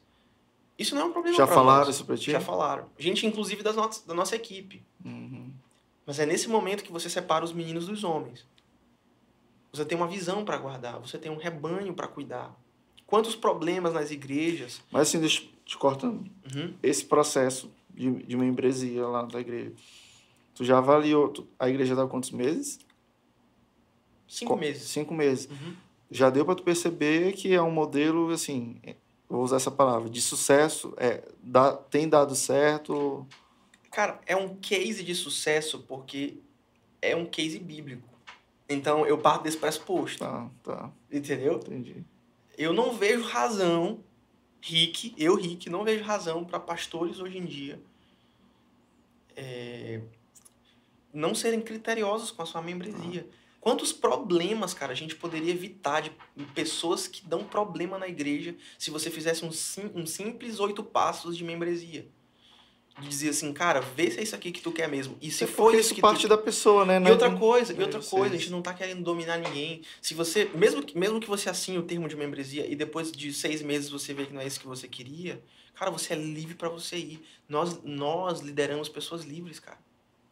Nós lideramos pessoas livres, as pessoas fazem o que elas quiserem das suas vidas. E isso ou pra ruína delas, ou para a bênção Entendi. da vida delas. Entendi. Mas é o que eu sempre digo, na nossa igreja, você precisa ter um senso de comprometimento maior, no sentido de que se você acha que tá com regra demais, Uhum. aí eu vou dizer o que eu digo, né? Eu digo assim, olha, em São Luís do Maranhão, eu tenho certeza que tem alguma igreja que você vai se dar muito bem, mas não é a nossa. Então, assim, eu posso dizer que a, a, a porta da Beré é estreita. É estreita, cara, porque a casa de, a, o reino de Deus é a casa da mãe Joana. Amém, cara. Tá certo. Entendeu? Então, isso é uma responsabilidade pastoral. Isso, isso foi, isso foi uma, um paradigma que eu desafiei os irmãos para implementarem. No sentido, de, de- no sentido seguinte. É, nós temos uma igreja, nós precisamos zelar pela integridade da igreja. Nós precisamos zelar pela pureza da igreja. O tanto de gente que entra querendo aventurar, E cara. pelo evangelho em si, pelo né? evangelho. Isso dá um testemunho de que nós realmente nos importamos com, com o reino de Deus, cara. Entendeu? Exatamente. Então, cara, eu amo falar de igreja. Porque é a coisa mais linda que existe. Eu amo a igreja de Jesus, cara. Então, é, nesse, é por isso que a gente, é por isso que eu sou tão chato com organização. É por isso que eu e as pessoas têm problema com isso, entendeu? Porque pensam, não, tu quer te amostrar. Tu já tem enfrentado isso lá na igreja? Não, na, na nossa igreja nem tanto, mas Menos, de pessoas né? de fora Ah, de fora? de pessoas de fora. São dois aspectos. Um é essa questão da desses critérios Aham. e o segundo é pelo fato de eu não ter formação acadêmica teológica formal assim.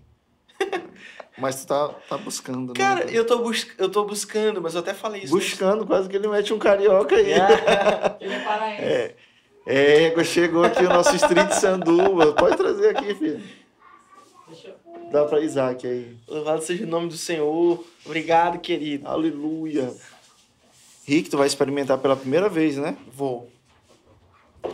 Veio de vocês, veio? Eita, meu Deus. Gente, hoje nós estamos aqui de Street Sandubas. Grande Street Sanduba. Mandou lanche aí pra gente. Muito obrigado. É, o- é o famoso é, sanduíche pa- paulis- paulis- paulistano, uma coisa assim. Hum. É um recheio aqui top demais. Eu vou comer aqui rapidão. Muito bom. Cara, eu já levei. Ainda não teve uma pessoa que eu não levei aqui nesse lanche, pô, que, que disse assim, ô Del, não gostei não. Todo mundo gostou, cara. Os Muito sandubas do meu amigo Flávio Diniz, galera. Bom demais. Enquanto tu termina de mastigar, Uhum.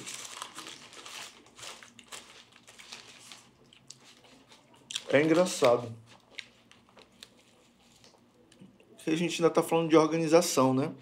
É a mesma igreja que diz que nós somos um corpo e que diz que um, um, um corpo ele não pode viver sem um braço, não pode viver sem uma perna, né? Então, assim, sempre falam isso no aspecto espiritual. Mas a gente não é só espírito, né? Uhum. Nós somos carne, Uhum. nós, nós vivemos aqui numa terra onde as coisas elas nascem e elas Uhum. também são destruídas. Então, por que, que esse princípio de, de corpo só serve para o espiritual? Não serve para o físico, né? Beleza? Nós somos corpo também no físico. E o corpo existem vários, vários setores, né? Assim, fazendo uma Uhum, analogia. uhum. A igreja aqui, pronto, o templo aqui, o quadrado. Existe um local ali que é, que, que é como se fosse o coração, Sem dúvida. né? Existe uma, um outro setor aqui que é, que é a cabeça. Existe aqui os outros setores que é como, como se fossem os braços e as pernas, que Uhum. são os operacionais. Então, assim, não tem como tu olhar para uma igreja e dizer assim, não, não é, não é, não tem, não pode ser um modelo de empresa, não, pô. Tem que Perfeito. ser. Tem Perfeito. que ser, não é um corpo. Nós, nós, nós entendemos da seguinte maneira. Que, Na verdade, não que a gente queira se arrogar como o dono da verdade ou alguma coisa assim. É, nós queremos ser bíblicos, cara. Então, se a Bíblia fala de excelência, eu acho que a gente tem que cada vez mais trazer o que a Bíblia diz. Porque a Bíblia encerra a discussão, cara. A Bíblia é um texto autoritativo que ele a Bíblia é um texto autoritativo que ele nos fala como Deus quer que o seu culto seja prestado. É como tu falou, pô, o mundo roubou vários princípios muitos da princípios. Bíblia. Muitos né? princípios da Bíblia. Então, se a Bíblia fala de excelência, eu quero ser excelente. Eu quero que o, o meu conexão, que é o meu ministério de recepção e de diaconia, é, eu quero que eles estejam alinhados, eu quero que eles estejam uma hora antes, no mínimo, que o começar. Eu quero que eles estejam com as plaquinhas, porque isso comunica a excelência do caráter de Deus. E quem não quer ficar num lugar a- organizado, né, Rick? Se a Bíblia fala que o modelo de pregação apostólica é o modelo de pregação expositiva, eu quero que a minha igreja pregue expositivamente. Se a Bíblia fala sobre isso que você falou, que nós não somos simplesmente espírito, mas que nós somos um corpo, esse corpo vai ser destruído, vai ser nós seremos ressuscitados, mas enquanto estamos aqui, nós servimos a um propósito. E nós somos um testemunho público, uma membresia, meu irmão, é, uma- é um testemunho público para o mundo de que existe uma igreja que representa Jesus Cristo e que essa igreja é a coluna e o baluarte da verdade. Bíblia, Bíblia, Bíblia. 100%. Então, é, também não concordo com o supermercado da fé, essas igrejas que vendem um monte de coisa. Hum. Então, eu acho que a gente tem que ser equilibrado e bíblico. É, é isso que eu ia te falar, assim, sobre Entendeu? esse ponto. Tem que ter um equilíbrio, Tem que ter né? equilíbrio, não pode extrapolar. Tem que ter equilíbrio, cara. Mas, Rick, assim, acabou que a gente já está falando sobre o teu ministério, né? Sobre, sobre a igreja cristã, ponto Bereia, né, amigo? Mas, antes disso, é, teve um porquê, né? A Uhum. igreja tem poucos meses. E como foi? Como foi o start de tudo isso? Recentemente, teve, assim, uma perda imensurável. Teve algum tipo de relação? Isso acabou destravando alguma coisa em ti? Enfim, amigo, se tu puder compartilhar um pouco com a gente. Cara, como eu já tinha falado antes, desde 19 eu já comentava com meu pai Uhum. sobre a vontade que eu tinha de plantar uma igreja. Então, o meu plano era o seguinte: termino a faculdade de direito e aí o senhor me envia para eu passar três anos no mestrado e depois eu volto e planto a igreja, né? E não foi isso que aconteceu, né? Ele, meu pai faleceu dia 9 de março. E isso acelerou muitas coisas. Todo processo de crise é uma disrupção que aborta alguns processos e acelera muitos outros. Vou repetir. Toda crise é um processo de disrupção que aborta alguns processos e acelera Acelera muitos outros. Então, o projeto que foi abortado nesse aspecto foi o meu projeto de fazer o mestrado antes e de postergar o chamado da igreja. E o processo que foi acelerado foi justamente o processo da igreja. Tu queria estar pronto, né? É, só que eu, eu vou ser muito sincero sobre o que aconteceu. Eu ainda tentei, é, naquele afã de saber o que estava acontecendo mesmo, se era da vontade de Deus, eu ainda tentei dar uma proposta de revitalização para a igreja da, na qual estava. Eu- eu- isso não quer dizer que todos que estão lá achem que essa revitalização era necessária. Mas eu, eu entendo que era. Eu entendia que era. era. Entendeu? Entendi.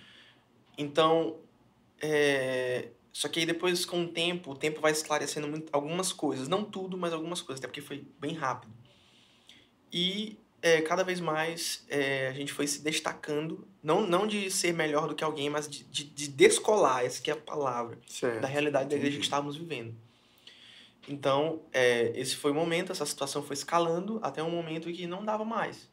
Então, se nós não estamos na mesma visão, se nós não estamos comungando dos mesmos propósitos e dos mesmos objetivos ministeriais, é, a coisa mais sensata a se fazer é nós pedirmos o nosso desligamento. E foi isso que eu fiz. E assim aconteceu. E foi assim que aconteceu. Não foi fácil, foram 20 anos na igreja, 20 anos, né, cara? mas, é... cara, existe uma coisa que. Existe uma coisa que ela supra a necessidade que aparece com a, com a incerteza, né? Que é a. Com a incerteza, não, com a, com a crise. A crise, ela deixa o coração da gente com muita incerteza. Mas o que dá certeza pra gente, e quando a gente tá em crise, a gente precisa de muita clareza. E o que dá clareza pra gente é o direcionamento de Deus, através da sua palavra. O chamado.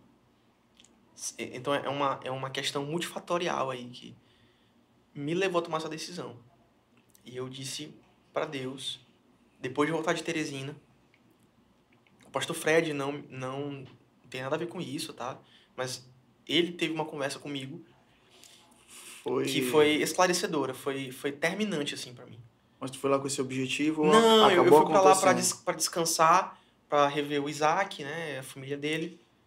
E acabou que tivemos essas mente, conversas. né, E a providência de Deus agindo nesse tempo todo. E ele falou uma coisa, cara. Ele falou assim: olha, é, se Deus te deu uma palavra, você se move nessa palavra. Foi isso que ele falou. Se Deus lhe deu uma palavra, você se move numa palavra.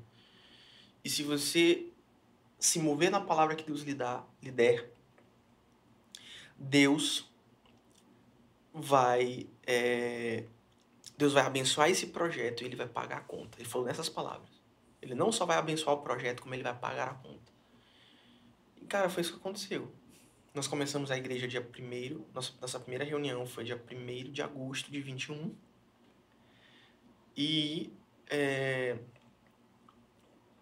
hoje nós já estamos com prédio alugado, já estamos com uma estrutura básica de A igreja tá bonita, que eu já Estrutural. fui lá, né? e, cara, isso é milagre, cara. Porque nós, nós não tomamos riscos, mas nós não, nós não corremos riscos, nós tomamos riscos com responsabilidade. Porque Bom. Deus nos tinha dado uma palavra. E se cumpriu naquilo que o pastor Fred falou. Falou, né? Se, Deus, se, você, se Deus lhe deu uma palavra, ele vai se responsabilizar e ele vai pagar a Ele vai conta. pagar a conta. Entendeu? Nós temos vivido isso. Então, cara, é basicamente isso que aconteceu. Entendeu? Entendi. E Rick, assim, de lá pra cá, quais são assim, os, os principais desafios? Eu tô falando assim, teu, tipo assim, tu, Rick, aqui, cara, tô pastoreando uma igreja. Quais são os principais desafios? O que que tu encontrou, assim? Cara, o principal desafio sou eu, cara. Meu coração corrupto, en- enganoso, é, algumas coisas que querem me sabotar, é, muitas, algumas acusações. Não de pessoas, mas internas. Às, às vezes as A gente lutas- mesmo se sabota, às vezes, quer se sabotar, né? Esse é o lado ruim, né? O lado bom é que essas situações de crise, internas ou externas, não é fácil você cuidar de pessoas, mas essas situações lhe, de- lhe levam para uma dependência muito grande de Deus. Esse é o lado bom, né? Um lado bom de viver para fora de si, viver para fora de si, viver para fora das suas necessidades, colocar a necessidade das pessoas acima das suas. As renúncias, né? as renúncias do ministério, né? É, meu pai me dizia desde sempre, cara, o ministério não é fácil. Tu não fazia a mínima não ideia. fazia a mínima ideia, cara. Cara, eu via os perrengues que ele passava, entendeu? Mas Tu não Hoje- sentia, né, era Rick? não, não, não sentia, é um peso, é um peso muito grande, cara. Mas essa sensação de impotência, porque às vezes tem, ele leva para perto de Deus. Não, não é que eu tenha é, problema com aquilo que as pessoas falam, né? Uhum. Eu hoje eu não sou assim, porque eu já, eu já vivi tanto isso desde criança, que por causa até do tempo que eu já vivi isso, eu não, não eu me curei disso, entendeu? Mas o meu, meu, meu discipulador, o pastor Neto França, da Igreja Batista do Turu, ele fala muito comigo, assim. É, Ah, tu tem um discipulador, tenho, né, tenho um Rick? discipulador, tenho um mentor. Mentor. Eu tenho alguns mentores. Mas tu tem um que é ali que Sim. é Hoje é o pastor Neto. pastor Neto. Ele, pastor Neto França é pastor da Igreja Batista do Turu. Uma bênção, cara. Um baita discipulador, assim. Um cara mesmo, formador de discípulos, né? E ele fala muito a esse respeito. Ele, uma das perguntas mais emblemáticas que ele fez pra mim foi: que tipo de homem é você? Que tipo de ministro é você? Você se importa com aquilo que as pessoas falam de você? Porque cada ministro reage de um jeito. Tem, tem ministros que não dão a mínima. Tem ministros que ouviram uma crítica. Ficam destroçados. É. E eu pude responder pra ele muito consciente. Eu falei, eu não sou do tipo de pessoa que se importa muito com o que as pessoas dizem. Minha vida toda eu tive oposição, desde criança, cara. É, Entendeu? Já contou aqui desde cedo, né? Então, sempre. então, por exemplo, enquanto a, Lorena me conhece, a Lorena, minha noiva, ela, ela, ela acompanha a minha vida. Se tu perguntar pra minha mãe, ela vai dizer a mesma coisa. Eu sou uma pessoa que eu estudo muito. Eu tô o tempo todo estudando, tô o tempo todo é, fazendo uma nova forma de treinamento. Enquanto essas pessoas estão me criticando, eu tô gerando valor para minha, igre minha igreja, gerando valor nas minhas redes sociais, no meu círculo mais fechado de relacionamentos. Eu tô ganhando dinheiro, fazendo dinheiro. Entendeu? Henrique, é, me lembrando aqui, né? A gente tá falando de pastoreio, mas tu teve uma época assim que tu, tu ficou em uma crise, porque tu é bacharel em direito, hoje tu tem um ministério pastoral uhum. e tu também é produtor musical, assim, teve uma época assim que tu ficou na crise, bicho, que direção eu vou tomar, que direção eu vou tomar? Acho que todo mundo passa por essa crise, né? Uhum. E como todas as outras crises, o que você precisa de clareza. É, é não tem pra onde correr, cara. Quando você está em crise, você precisa de clareza. Você precisa de clareza. Pode ser uma igreja, pode ser uma empresa, pode ser o seu casamento, pode ser o seu relacionamento com seus pais, o seu círculo mais íntimo de relações interpessoais. Você precisa de clareza. E essa clareza veio com um backtest, assim, com... O que, eu quero dizer com isso? Com uma retrospectiva da minha vida dos últimos 10 anos. Eu compartilhei... Eu já, eu já tô com esse insight há algum tempo já, cara. Mas, é... Tá aí. Tem uma, tem, eu tenho alguns... Eu, como eu te falei, eu sou meio zica, né? Eu tenho alguns problemas, assim. Todos nós temos, mas um dos problemas que eu tenho, às vezes eu sou muito medroso com certas coisas. Com outras nem tanto, mas certas coisas eu sou meio medroso. Mas, e uma dessas, uma dessas coisas é, cara, eu vou pelo lugar seguro. Vou, é conservador em alguns. Vou, vou. Eu, eu, eu, eu vou fazer o direito, vou passar na OAB, eu passei na OAB no nono período. Sempre fui muito estudioso, sempre fui muito focado. Eu estudei em 10 dias para a OAB, passei no nono período. Eu passei em primeiro lugar no concurso da Justiça Federal para estagiários de gabinete. Passei no concurso de estágio do MPF, do Ministério Público Federal. Passei no concurso de estágio da Advocacia Geral da União. Nunca tive problema com esse tipo de coisa, porque para mim era o caminho mais seguro. Mas depois eu fui pensar, cara, o que foi que me sustentou nesses últimos 10 anos? Foi a música, cara. Porque é isso que eu sei fazer. Tanto que eu tô. Eu tô. Esse é um bordão que eu criei, que tem gente copiando já. Não é que eu criei, cara. Eu vou até reformular essa frase, mas. Que eu comecei a dar evidência para ele. Uhum. E aí o pessoal um, também começou um, a pegar o gancho. Foi um bordão que eu comecei a dar evidência, que é foca naquilo que você sabe, que você é bom. Não só que você sabe, mas que você é bom. Foca naquilo que você é bom. Acho que a gente até conversou isso, né? Conversamos sobre isso. Então, atrás foi, foi, o que, foi o que me deu dinheiro, cara. Na pandemia, eu até falei isso no Instagram, na pandemia eu não podia sair para procurar um estágio, ainda tava na graduação. Mas eu gravava de casa, cara, para alguns clientes. Fazendo frila, assim, um uhum. frila 4 horas da tarde. Eu ganhava 800 reais em duas horas. então, isso é tipo assim, numa, numa, numa média, sabe? Então, isso é mais do que o pessoal que trabalha em, outros, em outras profissões ganham. Então, então eu falei assim, cara, é isso que eu sei fazer. E outra coisa que eu sei fazer é me comunicar. Não, mas assim, no caso aqui eu percebi que tu era bom nas duas coisas. Pois mas tu é, foi assim, não, cara, eu sou bom nas duas, mas essa aqui me dá mais dinheiro. Foi mas, isso? mas pensa, pensa no seguinte, e não só no dinheiro. Eu, o dinheiro, eu vou te dar um insight aqui, cara. O dinheiro, ele é uma troca de valor. Você gera valor no mundo, você recebe dinheiro por isso. Por, por que, que Jeff Bezos é trilhardário? Porque ele resolveu todos os problemas do mundo, cara, durante a pandemia. De, de, de, de da cadeia de demanda de produtos Exatamente. e serviços, cara. Por que, que Apple é trilhardária? Por causa disso, cara. Por que, que Microsoft, por que, que Google, todas essas empresas, Magazine Proporcionaram Luiza, experiências, né? Valores. Geraram e... valor e são remuneradas por isso. Bilionários são bilionários, ao contrário do que é, qualquer outra fonte de informação errada possa dar.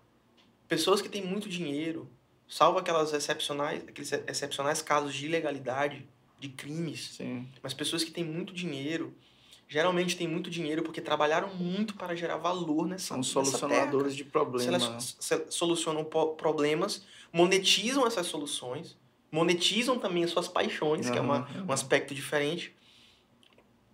E em troca do valor que elas geram, as pessoas dão dinheiro para elas. Então, Eles pagam, né? então, nesse aspecto, eu tava pensando, cara, existem muitos advogados muito bons. Eu poderia ser um deles, eu poderia fazer especialização em direito tributário, por Uhum. exemplo, que é uma área que eu gosto muito. Direito empresarial. Mas não, cara. Eu quero nenhum. Eu conheço poucos advogados, eu, na verdade, eu não conheço nenhum advogado que sabe produzir uma música como eu. Entendeu? Henrique, mas acho que acabou puxando também um pouco pra paixão, né? Da, da música. Não, e, e, e não só aquilo, não só a tua paixão, mas é uma coisa que pode te dar um retorno financeiro. Não, E que, não, e obviamente. que não só pode dar um retorno financeiro, mas é que você seja muito bom. Você seja, tipo, off the charts, fora da média, entendeu? E, e, tipo assim, eu vejo que é isso, cara. E outra coisa que eu, eu sei me comunicar. Isso é verdade. Eu sei me comunicar, cara. Eu coloco meu dom a serviço do reino de Deus. Eu comunico o evangelho. Eu uso, eu uso elementos semióticos, eu uso elementos de retórica, eu uso vários elementos que eu aprendi tanto na faculdade de Direito, armas de persuasão, como no seminário a gente tem cadeira de homilética, né?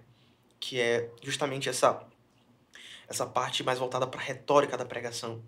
No curso de direito a gente tem hum, armas de persuasão, que são que é outra área de, de ciência. E na faculdade de publicidade que eu não cheguei a formar, mas que fiz durante dois anos, a gente a gente além dos elementos é, além dos elementos da homilética, a gente aprende elementos semióticos que são é, que são outros aspectos mais mais de, de emoção, De entendeu? emoção, entendi. Por, a- e e por que, que, a gente, pra que, que a gente faz tudo isso? É pra manipular as pessoas? Não, cara. É porque a gente tem uma mensagem pra entregar e a gente tem que né, usar cara? todas as ferramentas que nós puder, pudermos pra entregar essa mensagem. Como assim? Eu, eu vou usar aqui o meu conhecimento técnico, minha graduação, Minha graduação em prol da minha vocação. em bingo. É É isso, isso. cara. Então, então, hoje, eu sei fazer isso, eu me comunico. Então, em troca disso, as pessoas, você gera tanto valor na vida das pessoas que vai chegar uma hora que elas vão querer te pagar. É isso, cara. É, é simples assim. Então, por exemplo, eu tô. Então tu viu isso mais na música. Eu vi isso mais na música e na área de comunicação, porque hoje em dia, qual é o, qual é o mercado que mais dá dinheiro? Um dos mercados que mais dá dinheiro hoje? O mercado de educação. Online.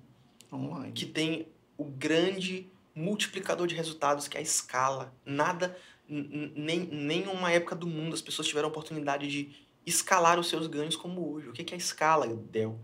Escala é você ter lucro que não está atrelado à venda do seu tempo. É genial, pô. Entendeu? Quando você faz um curso da internet.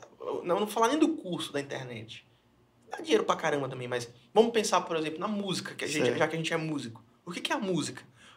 O custo de produção pra gente que tem home studio. A gente consegue fazer produções muito boas com home studio hoje, cara. Ah, hoje aí A tecnologia que a gente tem. permite. Hoje em dia a gente produz uma música, um single, que ele tem poder de valorização infinito, cara. Porque infinitas pessoas podem ouvir a sua música no Spotify. O custo de entrada é muito pequeno. Se você, se você se não der certo a sua música, você não perde nada. É, exatamente. E se o der- investimento foi. E se der certo, o seu lucro é em escala. Porque você fez a música uma vez e, E um ela- bilhão de pessoas podem streamar ela no Spotify. E ela fica lá, né, ou cara? no YouTube. Uma renda passiva, né? Renda passiva, cara. Ou seja, é, Deus nos dá ferramentas. Deus nos dá um pedaço de madeira. Cara, e é legal, o Elton tava aqui, ele até falou um negócio legal. Que em todas as áreas, Rick, é, a gente vê fragmentos da graça e da bondade de Deus. Então, assim, em, em tudo, a gente vê ele e a gente retorna tudo para ele, né? Porque, assim, a gente está conversando bem aqui, mas a finalidade de tudo isso é honrar, é glorificar, é exaltar o nome dele, é para que ele seja, seja glorificado. Com o né, dinheiro que eu ganho de uma música que estoura, cara. Com o dinheiro que eu ganho de um curso que eu vendo, eu, eu, eu tô estruturando uma academia de, de livre ensino. Uma assinatura mensal que você Sim. pode entrar lá sem compromisso. Você aprende o que você quiser, eu vou lhe ensinar tudo que eu sei, aprendi toda a minha vida. Tipo, tem vários módulos, a pessoa pode São assinar vários, são vários o módulos. módulo que ela se O interessar. nome, da, o nome da academia é Academia Vida Plena de Ensino. É, é ferramentas para você aplicar a sabedoria bíblica para você prosperar em todas as áreas da sua vida e caixa de ferramentas ministeriais. Eu vou te ensinar como você usa um Ableton para o seu ministério de louvor. Hum, Eu vou te ensinar como você faz uma produção de kits de vozes para o seu ministério de louvor. Tudo isso por R$ 29,90. Pô, legal, cara. Eu vou te ensinar tudo que eu sei, tudo que eu aprendi em toda a minha vida ministerial. Ah, isso que eu ia te perguntar, ao longo aí de toda a tua vida aí ministerial, como diretor... Como diretor musical, como pregador, vou fazer um curso de pregação expositiva. Legal. E a questão, Del, é que a gente não pensa em como Deus nos deu ferramentas pra gente multiplicar aquilo que ele nos dá, cara. Deus nos deu uma madeira. A gente, a madeira não tá feitinha assim como mesa. A gente vai ter que ralar que fazer ralar. Com que ela fique mesa. Deus me deu tempo. Deus me deu um computador. Deus me deu uma biblioteca de sons. Eu vou fazer uma música que vai edificar a vida das pessoas em troca do valor que eu gero no mundo. Elas me remuneram, Elas ou o Spotify remuneram. me remunera. Entendeu? É E com o dinheiro que eu funciona. recebo de uma música dessa, eu sustento 20 missionários. Eu invisto na casa de Deus. Estrutura a igreja, Estrutura né? a igreja. Eu, eu, eu estruturo o meu principal ministério, que é a minha família. Eu compro material de homeschooling. Eu compro material de catequi- catequismo para as crianças. Eu visto a minha esposa.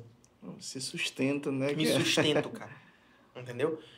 Então, Del, é, é isso que a gente tem que pensar, cara. Pô, cara, muito É massa, isso que a gente cara. tem que pensar. Muito massa os insights.